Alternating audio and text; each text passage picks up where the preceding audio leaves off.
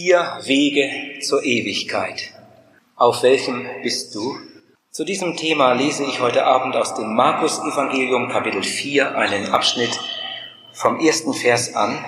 Dort heißt es, und er, nämlich Jesus, fing wieder an, am See zu lehren, und eine sehr große Menge versammelte sich bei ihm, so dass er in ein Boot treten musste, das im Wasser lag Dort setzte er sich, während das ganze Volk auf dem Lande am Ufer stand. Und er lehrte sie lange in Gleichnissen. Und in seiner Predigt sprach er zu ihnen, hört zu. Es ging ein Säemann aus zu säen. Und beim Säen fiel ein Teil auf den Weg. Da kamen die Vögel und fraßen's auf. Ein Teil fiel auf felsigen Boden, wo es nicht viel Erde hatte, und ging bald auf, weil es keine tiefe Erde hatte. Als nun die Sonne hochstieg, verwelkte es, und weil es keine Wurzeln hatte, verdorrte es. Und ein Teil fiel unter die Dornen, und die Dornen wuchsen empor und erstickten's, und es brachte keine Frucht. Und ein Teil fiel auf gutes Land, ging auf und wuchs, brachte Frucht und trug dreißigfach und sechzigfach und hundertfach. Und er sprach, wer Ohren hat zu hören, der höre. Ich will jetzt keine Vorrede halten, sondern sofort mit diesen Versen beginnen und versuchen sie heute Abend einmal so zu besprechen, dass sie uns vielleicht zum Heil und zum ganz, ganz großen Segen werden können. Der Herr möge das schenken. Wir haben gelesen in Vers 3, ein Sämann ging aus zu säen. In Matthäus Kapitel 13 steht in Vers 37, der den guten Samen sät, ist des Menschen Sohn. Also Jesus Christus ist selbst damit gemeint. Jesus selbst ist der Sämann.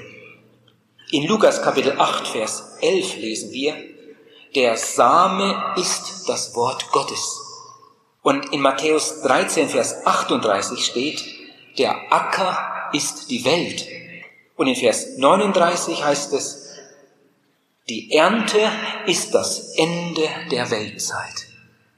Ich denke, dass es gut ist, wenn wir das einmal vorweg hören, damit wir dann zum besseren Verständnis kommen. Jesus selbst ist der Sämann, der Same ist das Wort Gottes, der Acker ist die Welt die Ernte ist das Ende der Weltzeit. In Johannes Kapitel 3, Vers 16 steht der wunderbare Satz. Ich glaube, es ist der bekannte Bibelvers überhaupt. So sehr hat Gott die Welt geliebt. Und ich denke, wir alle wissen, was damit gemeint ist. Die Welt, nicht nur das Volk Israel oder einige besonders ausgesuchte Leute, sondern so sehr hat Gott die Welt geliebt, damit ist jeder einzelne Mensch gemeint. So sehr hat Gott die Welt geliebt, dass er seinen einzigen Sohn dahin gab, auf dass alle, die an ihn glauben, nicht verloren gehen, sondern das ewige Leben haben. Ich bin so froh darüber, dass ich noch niemals einen Zuhörer hatte, den Gott nicht liebt und dass ich auch in Zukunft nie einen Zuhörer haben werde, den Gott nicht liebt. Ich bin ganz sicher, ich bin so felsenfest davon überzeugt, dass ich heute Abend nur von Gott geliebte Menschen vor mir, neben mir, hinter mir habe und dass Gott mich auch lieb hat. Es gibt keinen Menschen, den Gott nicht lieb hat. Gott liebt uns mehr als eine Mutter ihr Kind. Ich weiß nicht, was du alles angestellt hast in deinem Leben. Ich weiß nicht, wie du dich selbst siehst. Es gibt Menschen, die könnten vor sich selbst ausspucken. Aber Gott liebt dich. Gott liebt dich und mich. In Matthäus Kapitel 13, Vers 37 steht, er sät guten Samen. Herrliches Wort. Unser Text zeigt uns, er sät für alle. Für alle. Er sät überall in unserer Geschichte steht, an den Weg, auf steinigen Boden, unter die Dornen und auf gutes Erdreich. Nun die Frage, was und wer ist damit gemeint? Zuerst heißt es, ein Teil fiel auf den Weg. Ihr Lieben, das sind die Menschen, bei denen alles Heilige mit Füßen getrampelt wird. Sie sind uninteressiert, sie sind ablehnend, sie haben keine Zeit für Gott, immer schwer beschäftigt, immer auf dem Weg. Dann steht zweitens, ein Teil fiel auf steinigen Boden. Das ist eine andere Gruppe von Menschen. Diese Leute sind eigentlich interessiert, aber ihre Herzen sind steinhart. Sie öffnen sich in Wirklichkeit nie. Der Same, das heißt das Wort Gottes, dringt nicht ein. Die Bibel sagt, sie sind wetterwendisch. Sie sind wetterwendisch. Sie gehen zur Kirche, auf der anderen Seite leben sie in der Sünde. Sie möchten überall gut angesehen sein. Sie können sich anpassen. Drittens steht dann von einer Gruppe, das heißt hier so, ein Teil fiel unter die Dornen. Was sind da für Leute mit gemeint? Diese Leute machen irgendwann einmal einen vielversprechenden Anfang. Aber nach einiger Zeit wird alles überwuchert von den Dornen und alles geht wieder kaputt. Und das ganz Furchtbare bei allen drei Gruppen ist, sie bringen keine Frucht. Auf dem Weg wird keine Frucht. Auf dem steinigen Boden wird keine Frucht. Und unter den Dornen auch nicht. Aber da ist noch von einer vierten Gruppe die Rede. Jesus vergleicht sie mit dem guten Erdreich. Diese Menschen öffnen sich ganz. Diese Menschen stellen sich Jesus zur Verfügung. Und da steht, sie bringen Frucht. Einige bringen noch mehr Frucht und einige bringen sogar viel Frucht. Und jetzt möchte ich diese Geschichte einmal zu erklären versuchen, so dass wir alle einen Gewinn davon haben. Ich lese erst einmal die kurze Erklärung, die Jesus selbst dazu macht. Nachher wollen wir uns noch etwas länger damit beschäftigen. Jesus sagt von Vers 14 an, der Säemann sät das Wort.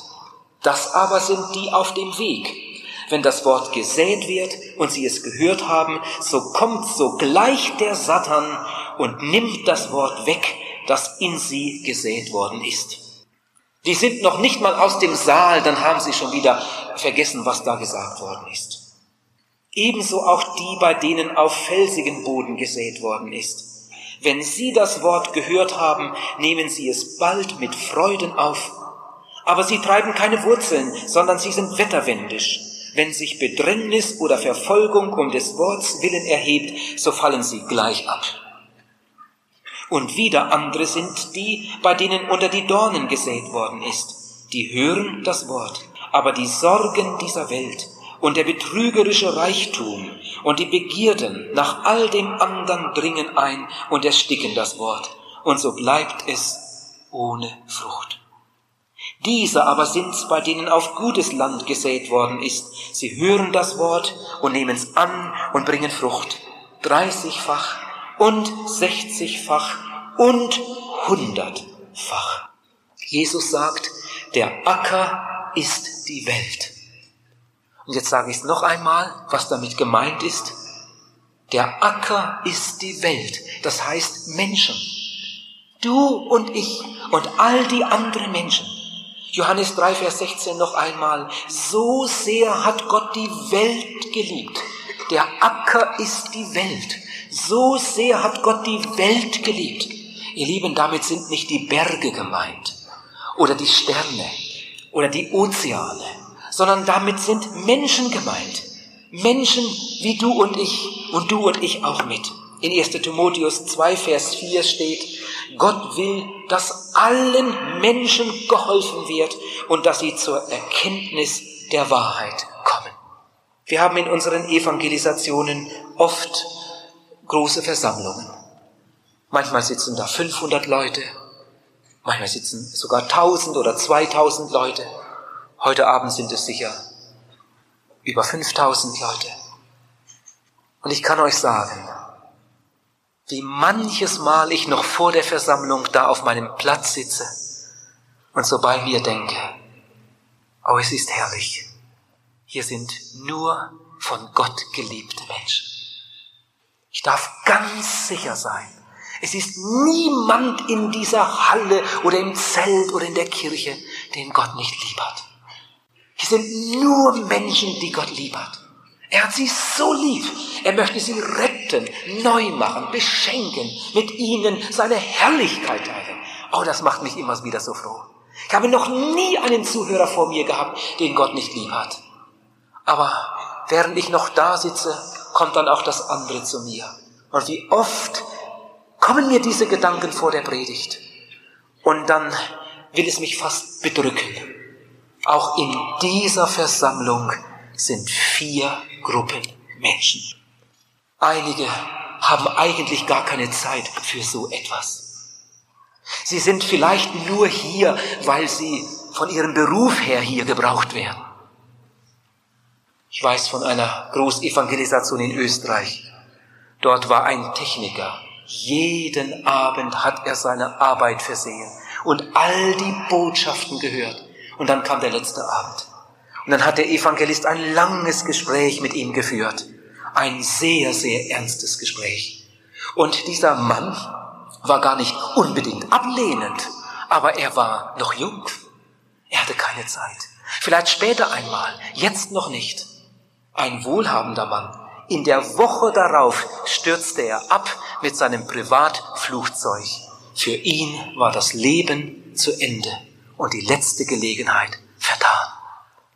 Ich weiß, solche Leute haben wir fast in jeder Versammlung.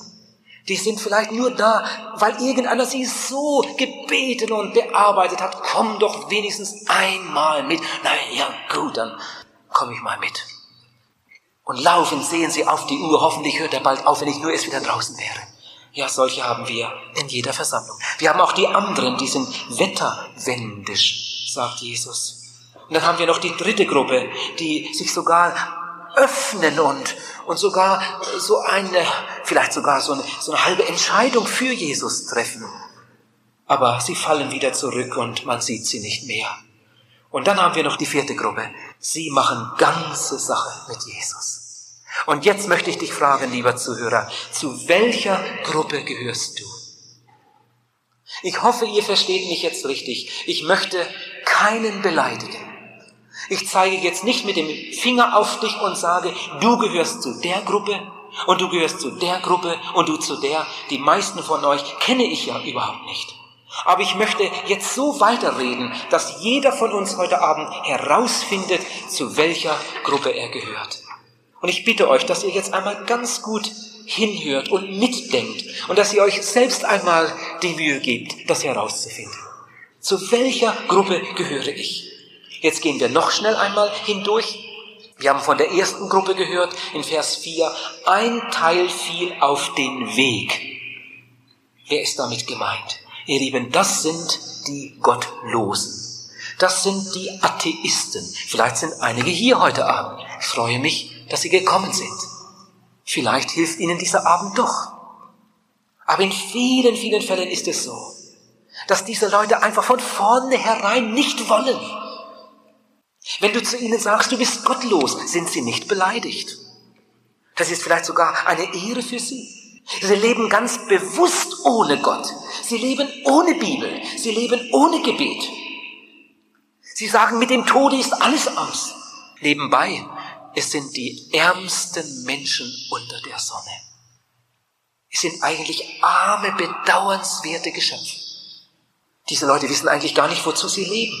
Sie sind ziellos, heimatlos, im tiefsten Grunde friedelos. Ihr Leben ist eigentlich sinnlos. Die Bibel sagt, sie sind verloren. In Hosea Kapitel 12, Vers 9 steht, das ist ihr Verderben, dass sie gegen Gott ihre Hilfe sind. Den, der sie so sehr liebt, weisen sie zurück. Das ist ihr Verderben, dass sie gegen Gott ihre Hilfe sind. Der gottlose Mensch ist ein verlorener Mensch. Pastor Kemner sagte einmal, beneide nie einen Gottlosen. Und wenn er zwei Frauen hat und drei Autos und vier Häuser, Beneide nie einen Gottlosen. Er hat ungeheuer viel vor Gott zu verantworten. An wie vielen Stellen steht in der Bibel, dass nach der Saat einmal eine Ernte kommt. An wie vielen Stellen spricht die Bibel über das Gericht, über die Abrechnung. Diese Menschen fallen nicht nur durch im Gericht. Die Bibel sagt, Jammer und Herzeleid wird über alle solche kommen, die in der Sünde weiterleben, obwohl sie die Wahrheit gehört haben. Lieber Zuhörer, vielleicht ist das deine Geschichte. Das wäre schlimm. Wir kommen zur zweiten Gruppe, Vers 5. Etliches fiel auf steinigen Boden, sagt Jesus. Was sind denn das für Leute? Das sind die Namen Christen. Wie viele laufen davon herum? Namen Christen. Ich sage jetzt nicht, dass du einer bist. Ich sage nur, dass die damit gemeint sind. Und ich möchte jetzt erklären, wie diese Leute aussehen. Bis zu einem gewissen Grad sind sie für Gott. Sie sind für die Kirche. Sie sind für die Religion. Sie sind für die Tradition. Aber Matthäus Kapitel 13, Vers 21 noch einmal. Sie sind wetterwendisch. Eine andere Übersetzung sagt, sie sind Kinder des Augenblicks.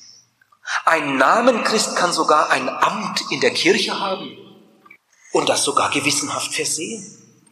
Er ist für die Kindertaufe für die Konfirmation oder Firmung oder was es auch sein mag. Und wenn er dem Pfarrer begegnet, dann zieht er den Hut, guten Tag, Herr Pfarrer. Aber gleichzeitig kann der Namen Christ in der Sünde leben. Er nimmt es nicht so genau mit der Wahrheit. Er kann lügen im Geschäft. Er kann sogar sagen, ja, ohne Lügen kann man heute überhaupt kein Geschäftsmann mehr sein. Er trinkt auch mal einen über den Durst. Es gibt sogar Namenchristen, die leben im Ehebruch. Es gibt Namen Christen, die können bedenkenlos gottlose Schlager singen. Die können am Morgen im Gottesdienst sitzen und singen Lobe den Herrn, den mächtigen König der Ehren, und am Abend sind sie vielleicht auf dem Tanzboden irgendwo und dann singen sie ein gottloses Lied. Wir haben damals im Konfirmandenunterricht ein Lied gelernt, in dem heißt es, Gib, dass ich rede stets, womit ich kann bestehen. Lass kein unnützlich Wort aus meinem Munde gehen. Und wenn in meinem Dienst ich reden soll und muss, so gib den Worten Kraft und Nachdruck und Verdruss. Und dann saß ich als Junge, als Konfirmand am Sonntag im Gottesdienst. Und weil wir es gelernt hatten, konnte ich das Lied sogar auswendig mitsingen. Das war die eine Seite. Auf der anderen Seite dann die Sünde.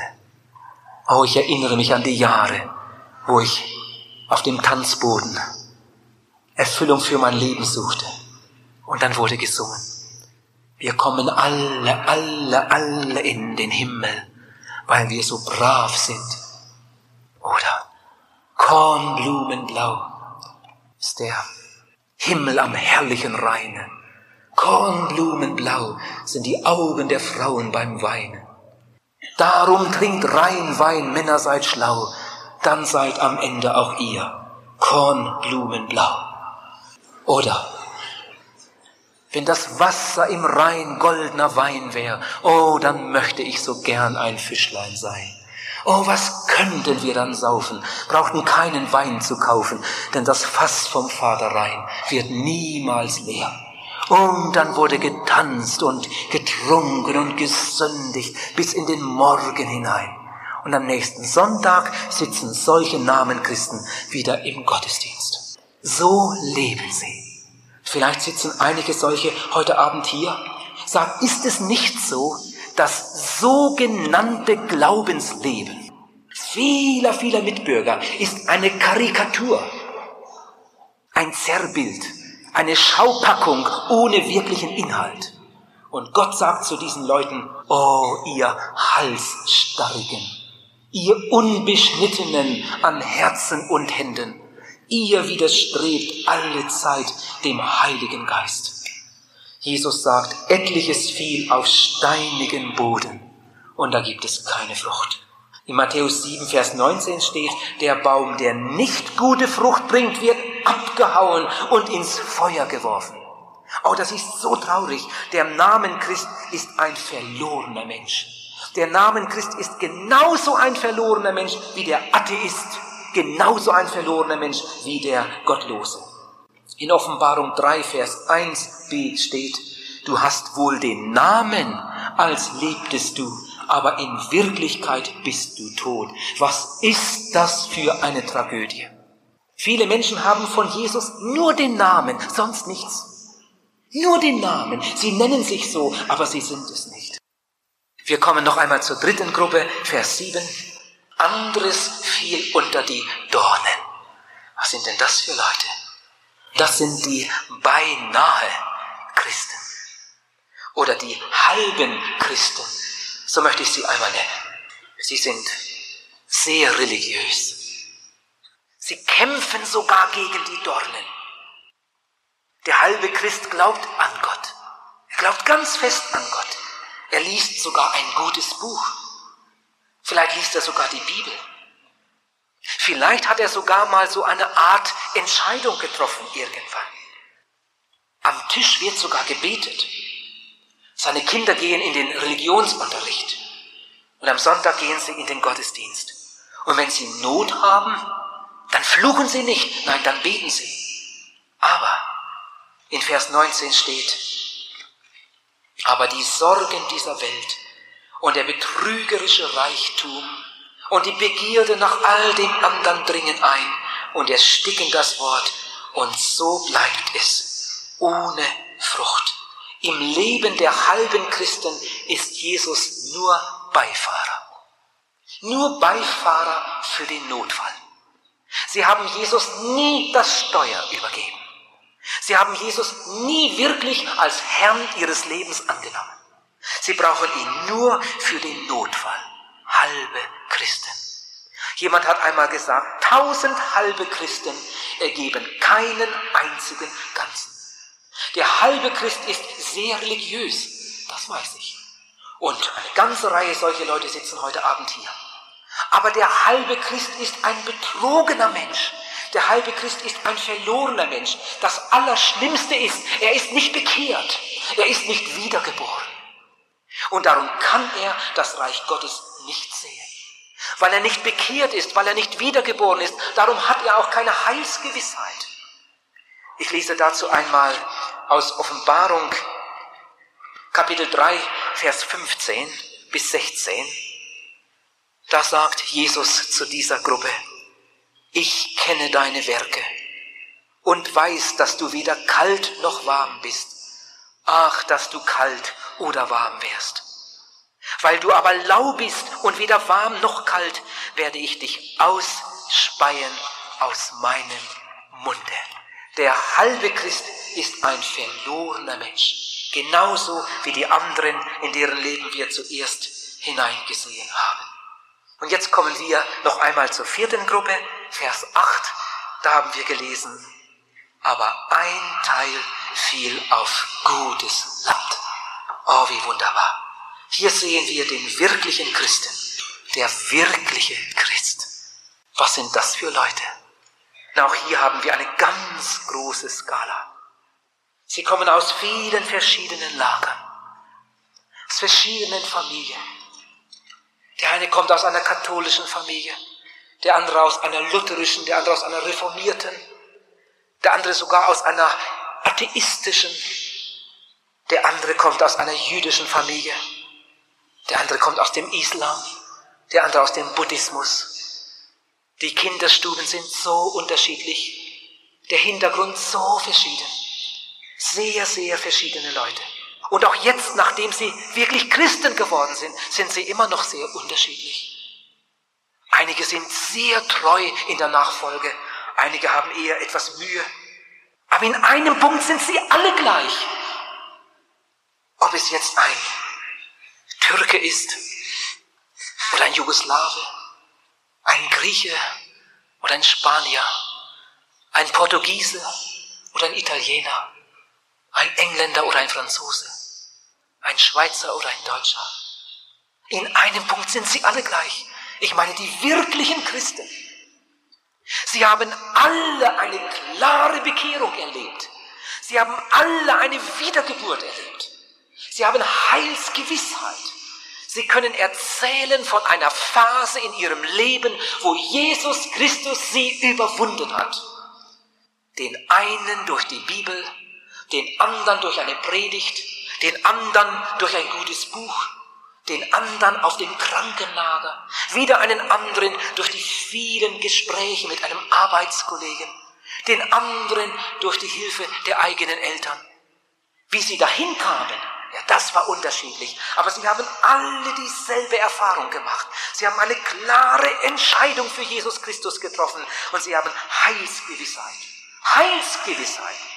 Sie können sagen, wie es in einem Lied heißt, bis zum Schwören kann ich's wissen, dass mein Schuldbrief ist zerrissen. Und die Zahlung ist vollbracht. Jesus hat mich frei gemacht. Oder wie es in einem anderen Lied heißt. So wahr die Sonne am Himmel pranget, so wahr habe ich Sünder Vergebung erlanget. Oder wie es wieder ein anderer sagt, oh, das ist ein anderes Leben, wenn man weiß, ich bin befreit. Meine Sünden sind vergeben, meinem Herrn bin ich geweiht. Der wirkliche Christ ist bekehrt. Der wirkliche Christ ist wiedergeboren. Der wirkliche Christ hat Heilsgewissheit. Er weiß, mein Name steht im Lebensbuch geschrieben. Ich bin ein Kind Gottes. Ich bin ein Erbe Gottes. Ich bin sein und er ist mein. Da gibt es überhaupt keinen Zweifel. Für sein Leben ist die Bibel das Kursbuch. Und was da nicht drin steht, ist für ihn nicht verbindlich. Aber was da drin steht, das ist für ihn Gottes Wort. Der wirkliche Christ hat Jesus das Steuer seines Lebens übergeben. Jesus ist der Heiland, der Retter und der Herr seines Lebens geworden. Und Jesus sagt, er bringt Frucht.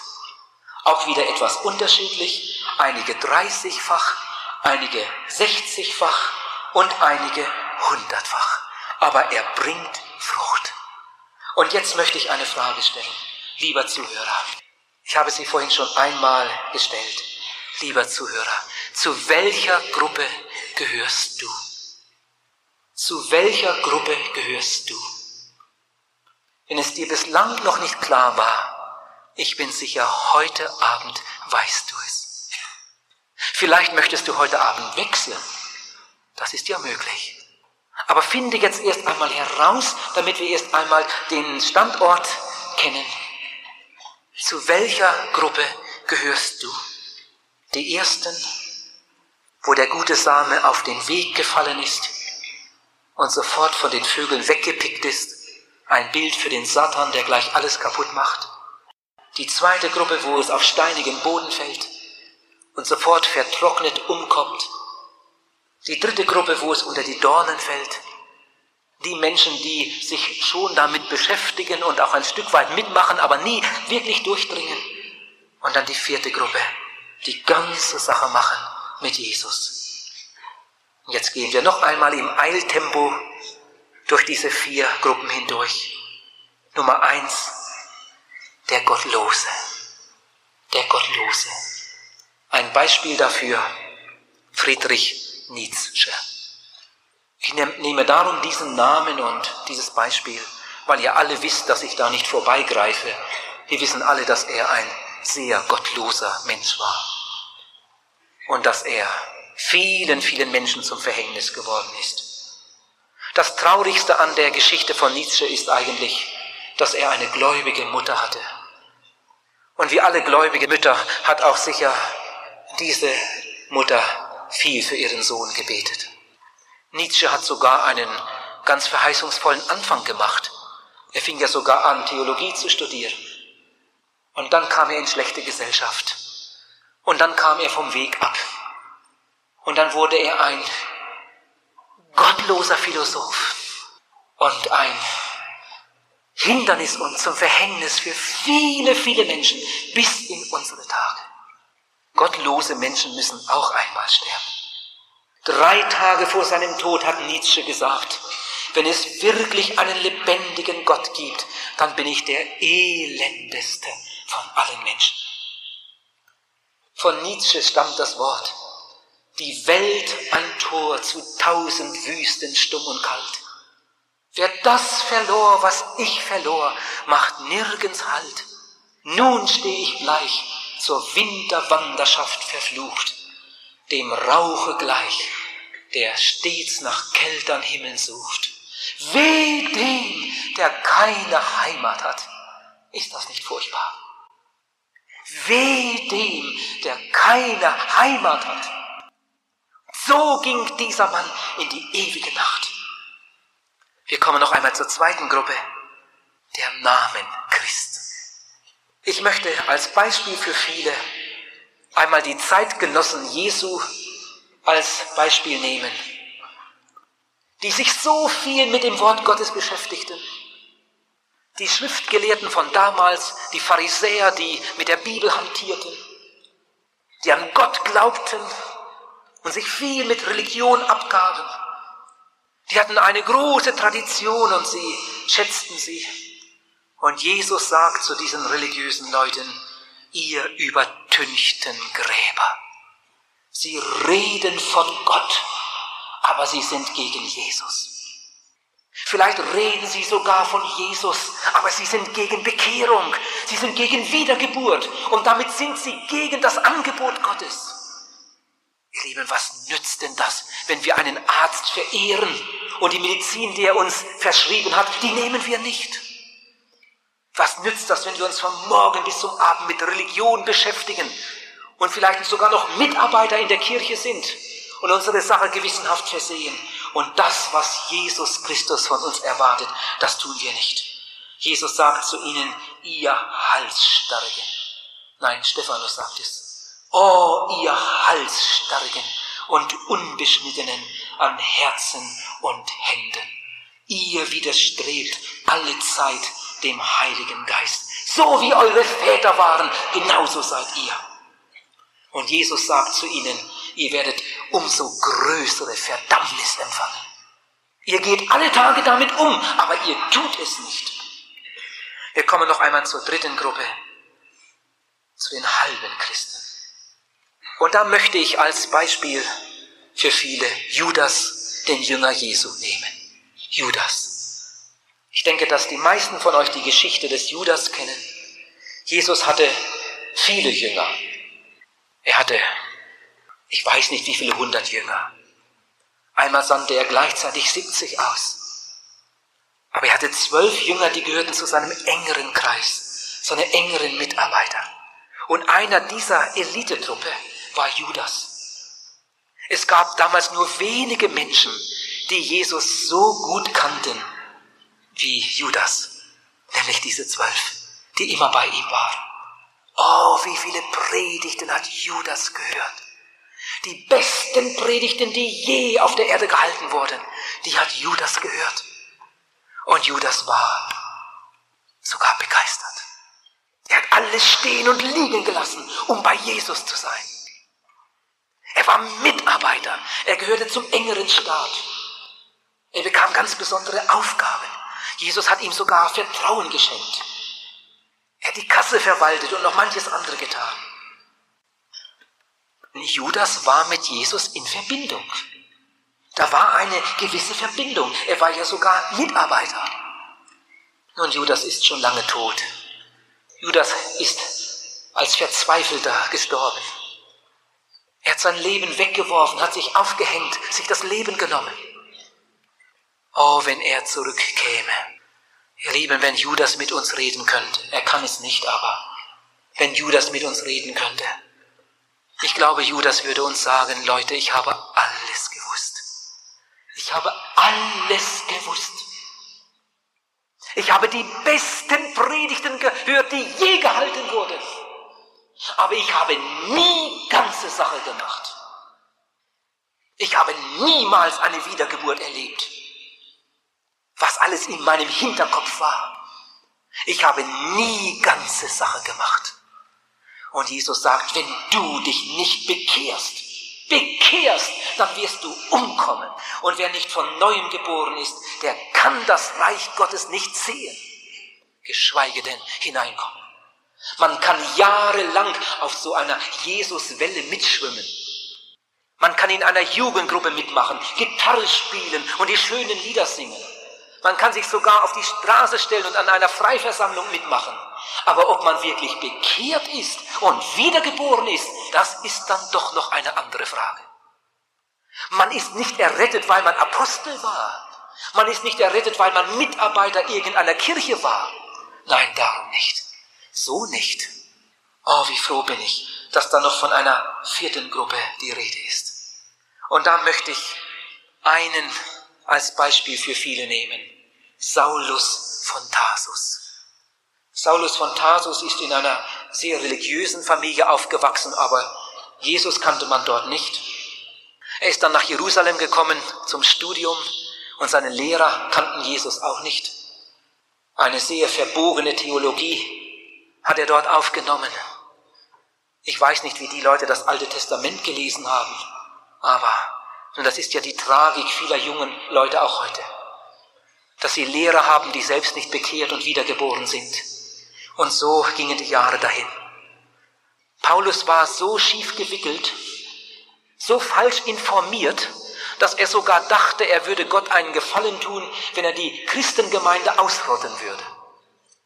Ich kann mir vorstellen, dass Paulus am Morgen manchmal sogar gebetet hat, du Gott Abrahams, Isaaks und Jakobs, hilf mir heute. Wir wollen diese Sekte ausrotten. Dass wir endlich wieder die reine Lehre haben, hilf uns. Dass wir viele von diesen Leuten erwischen, damit wir endlich wieder Ordnung im Land haben. Aber Gott sah, dass dieser junge Mann in Wirklichkeit das Opfer einer falschen Information war. Gott sah, dass dieser junge Mann es im tiefsten Grunde aufrichtig meinte. Was meinst du, wie viele solche Leute heute herumlaufen? Die glauben nur etwas Verkehrtes, weil man ihnen jahrelang etwas Verkehrtes gesagt hat.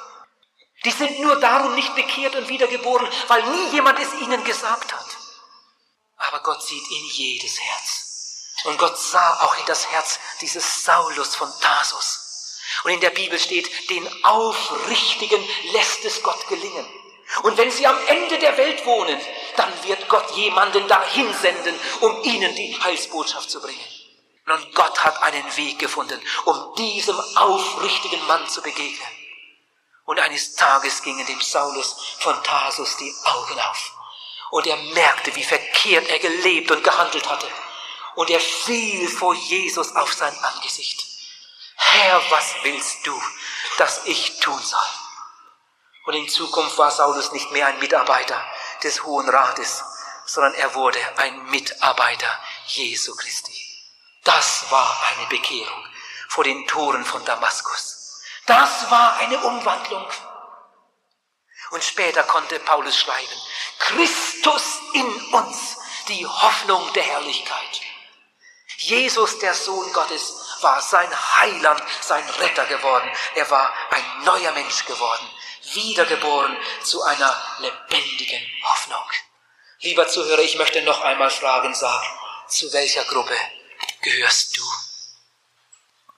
Wir hatten eine Evangelisation in Frankreich.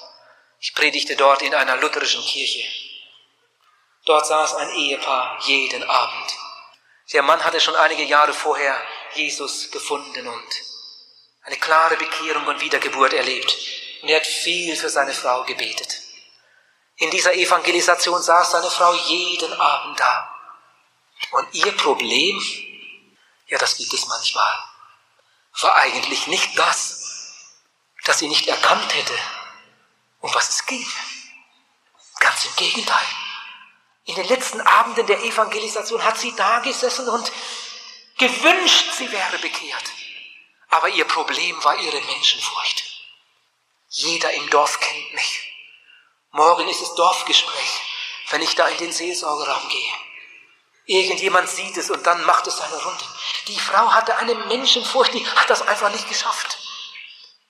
Immer wieder habe ich eingeladen, komm doch heute Abend. Komm in die Seelsorge. Wir wollen zusammen beten. Heute Abend kann dein Leben neu werden. Und jeden Abend kamen Menschen. Es war eine herrliche, gesegnete Evangelisation.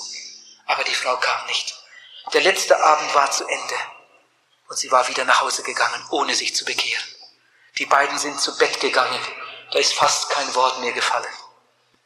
Dem Mann war eher zum Weinen zumute. Sie lagen im Bett und lagen beide noch lange wach. Ich hatte noch lange Seelsorge. Es wird ja manchmal spät.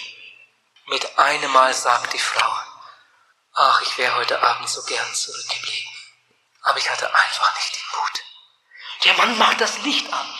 Was hast du ihm gesagt? Ist das wahr? Komm, wir ziehen uns wieder an und gehen hin.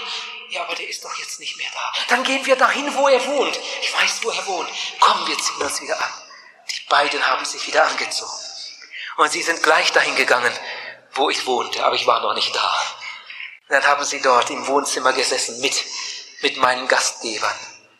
Und es dauerte noch eine ganze Zeit und dann kam ich. Ich wunderte mich, dass da noch Licht brannte und noch die Leute im Wohnzimmer saßen. Was gibt's denn hier? Und dann sagte mir mein Gastgeber, das Ehepaar möchte noch mit dir sprechen. Und die beiden gingen weg. Um was geht's denn? Und dann war die Frau auch schon am Weinen.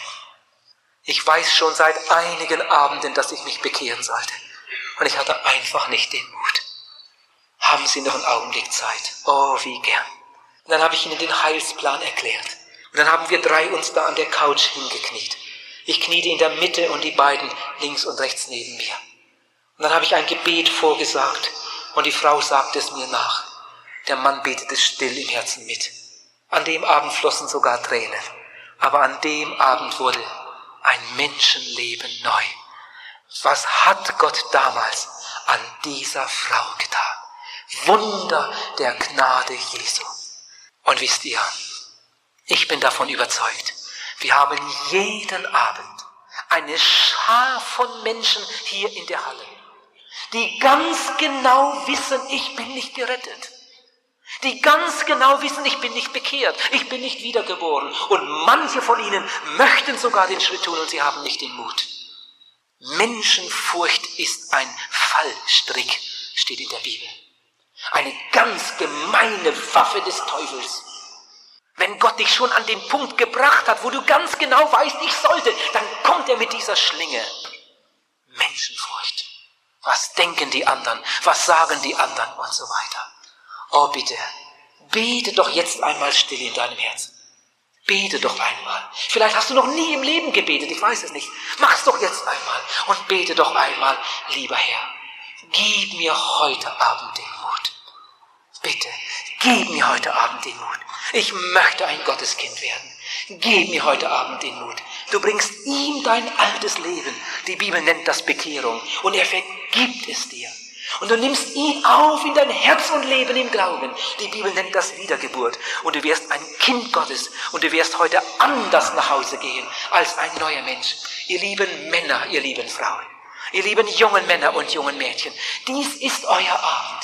Dies ist eure Gelegenheit. Bitte nützt sie doch zu eurem Heil. Es geht um eure Errettung, um euer ewiges Heil. Der Herr möge euch helfen.